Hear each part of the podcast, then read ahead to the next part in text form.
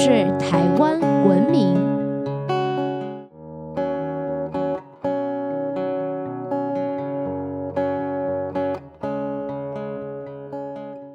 各位听众朋友们，大家好，欢迎收听台湾文明，我是热爱台湾民俗话的新著名甜甜。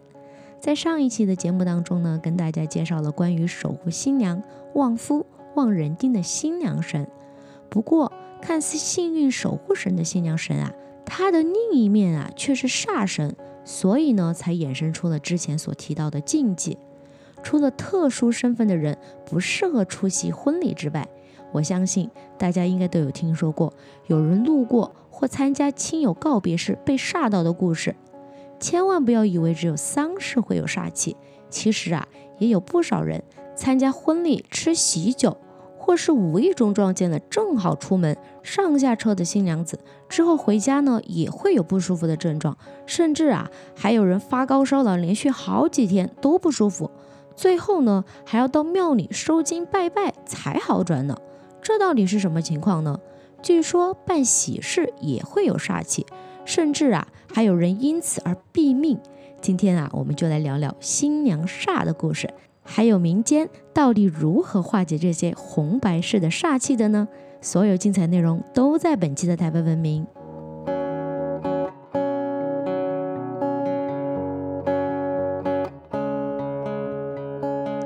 相传世间的每个人，从出生的那一刻起，便与身边的人、环境。乃至天地与日月星辰的运行有了连结，有了相互影响的磁场，而产生了各式各样吉凶祸福的作用。这些作用呢，有好有坏。好的呢叫神，不好的呢叫做煞。神可以助人，而煞则会伤人。而这也是人生的许多重要大事啊，都必须看日子、选时辰的原因。如果运气不好，正好撞上了不吉利的时间跟方位啊，也就是老一辈人常常所说的冲煞，那么呢，就可能会莫名的不舒服啊，生病啊，严重的话更有人啊因此一命呜呼。在民间婚嫁和八字的环节中，命理先生就会以新娘的八字为主，找出最合适举行结婚仪式的日子，并且列出哪些人不适合在场与婚仪中的各种讲究。就是为了避免有人不小心被煞到。如果这些人在当时在场，或是正好撞见新娘，甚至只是看了一眼新娘，或是接触到婚嫁用品，就有可能招惹到喜煞，也就是新娘煞。大概在一百多年前，当时台湾啊还是日治时期，在台北的西口街，也就是现在台北市的松山。当时一个王姓望族啊，要把女儿嫁到桃园大溪，但是择日合婚的命理先生却发现，这对新人啊，因为八字的关系，所以非常的不好挑日子。因为适合成婚的日子呢，不是冲新娘，就是对新郎不利。所以啊，如果要对双方都好的话，就必须等到三年后。因此啊，让男方相当的困扰。也怕女方家族呢，也不愿白白的耽误三年的时间，所以啊，就拜托择日先生想想办法，看看有没有折中的方式。于是呢，择日先生就摸了摸胡子，叹了一口气，说道：“唉，是有一个日子啊，勉强可以用，但是呢，迎亲途中煞气重，所以全程都要照我的要求，过程中不能有任何闪失，否则啊，后果自负。”男方啊，因为很希望早点成亲，便同意了。不久之后呢，王家果然办起了喜事，让女儿啊风光出嫁。出嫁当天呢，他们依照择日先生的指示，让新娘子坐上了挂满化煞物与层层厚实黑布的迎亲花轿，在迎亲路上啊，都不能让黑布被风掀开，以防啊煞气外泄。但是呢，人算不如天算。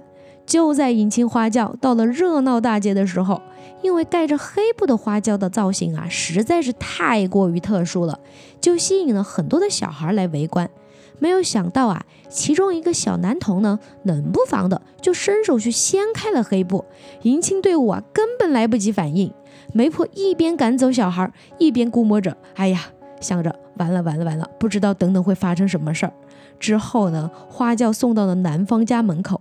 这时呢，媒婆依照择日先生的指示，要搀扶新娘落轿。没有想到啊，一掀开花轿，媒婆就看到了轿子内有一团黑气向外冲，让她突感一阵晕眩。而坐在轿内的新娘子呢，也因为见到了媒婆异状而心神不宁，所以啊，过门踩瓦片、跨火炉的时候呢，就一不小心踢翻了火炉，仿佛是什么不祥之兆。男方家人看到后啊，便赶紧的遣人去报信，希望择日先生设法化解。没有想到啊，择日先生得知后只叹了一口大气，就告诉南方派来的人说，已经来不及啦，掀轿子的男童、媒婆、新郎恐怕都会没命。果然，过了一会儿功夫，男方家又遣人到择日先生家报说，新郎拜堂之后啊，不久便突然的晕倒。全身啊还冒出黑斑，奄奄一息。而择日先生呢也束手无策，只能告诉男方家说：“唉，没办法了，凶煞还来不及化解就冲出来了。现在啊，就算是神仙下凡，恐怕也是回天乏术了。赶紧回去准备后事吧。”而据说新郎隔天啊就真的一命呜呼了。而媒婆呢，也因为心里非常的不安，所以啊，到庙里去收金，但是呢，仍然在第二天猝死。就连帮媒婆收金的庙祝都被波及而一眼失明。至于那个顽皮的小男孩，也在鲜花轿当天晚上啊回家之后猝死在房间里，真的是太可怕了。而且啊，这起真实事件还被当时的台湾《日日新报》所报道。所以啊，下次不管是参加喜宴还是丧礼，甚至只是到庙里拜拜、公司开工、动土仪式，都需要注意一下。如果当天自己是日冲，或是当月月破的生肖啊，就少参加为妙；或是主办单位有告示某些生肖应该回避的话，也千万不要贴纸哦。其实大家知道吗？办喜事啊，虽然是一件欢天喜地的事儿。却也没有想到，居然有这么多的禁忌跟讲究。如果不小心被喜煞冲到，该如何化解呢？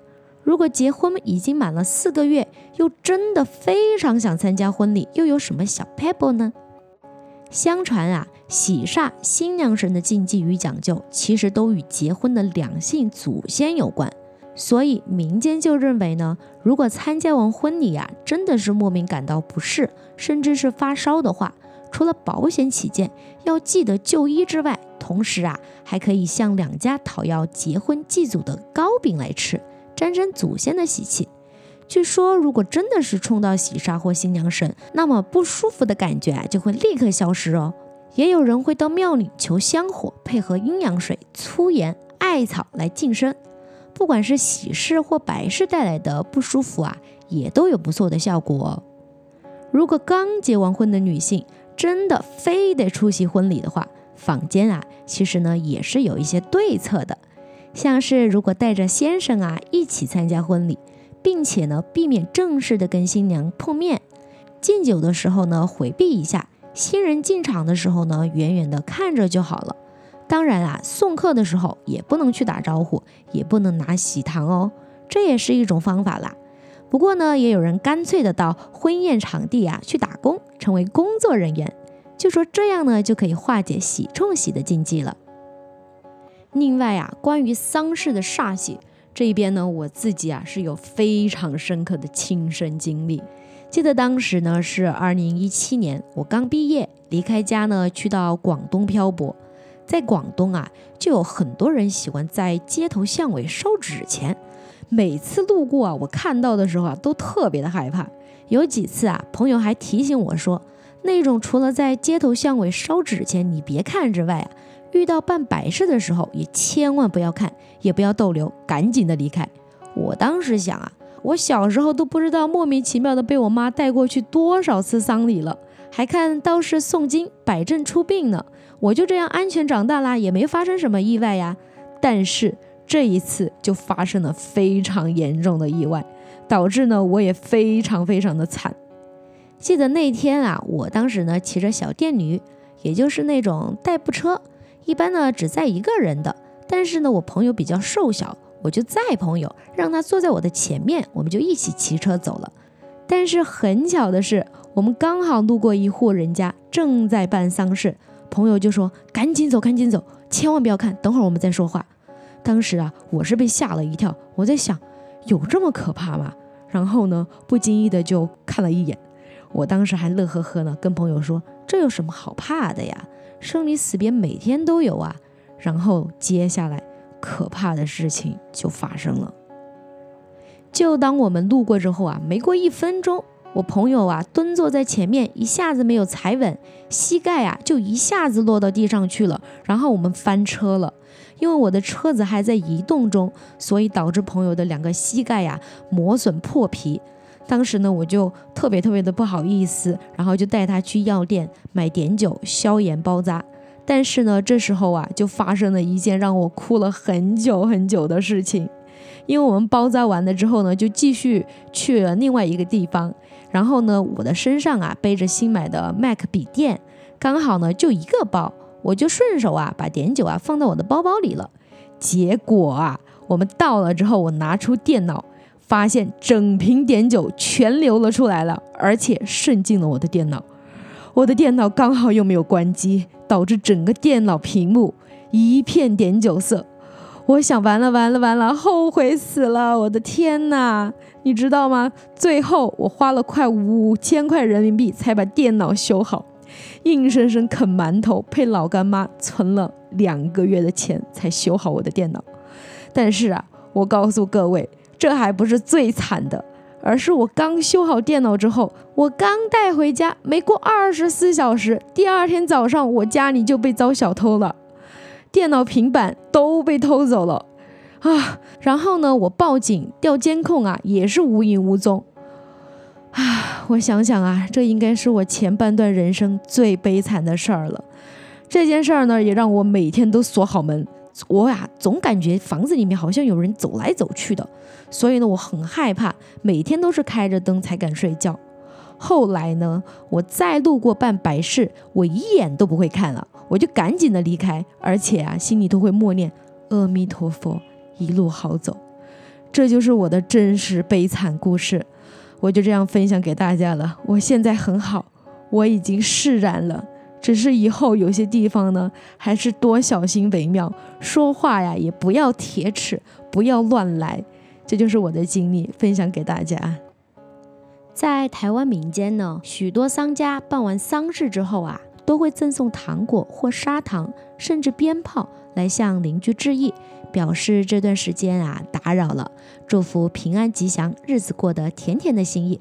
所以呢，吃些由商家所赠送的糖或糕点啊，也可以化解白事的冲煞。据说啊，如果死者的寿数越高，则化煞的力量越大。说到这里啊，我相信大家一定会疑惑：那西洋人办婚礼也没有看到他们在说什么冲煞呀、生肖的说法呀？难道他们就没有煞吗？答案啊，当然是否定的啦。事实上呢，西方啊也相当流行占星术，讲究的人呢，在结婚啊等人生大事的时候啊，一样的会请来占星师来为自己选日子的，也会看星盘的相位来判断吉凶。其实啊，不管是在哪里，不同的文化呢，都有各自的婚礼禁忌跟说法，而且呀。结婚新人呢，大多都会特别的注意跟小心的。今天关于喜煞的内容呢，就先跟大家分享到这边啦。如果你知道有其他有趣的说法，或是我们错过的哪些重要的内容，也欢迎大家留言提供分享给我们哦。想要知道更多有趣的民俗文化吗？可以在脸书搜寻台湾文明，按赞追踪哦，或者直接搜寻台湾文明，关注我们的官网。我们下次见。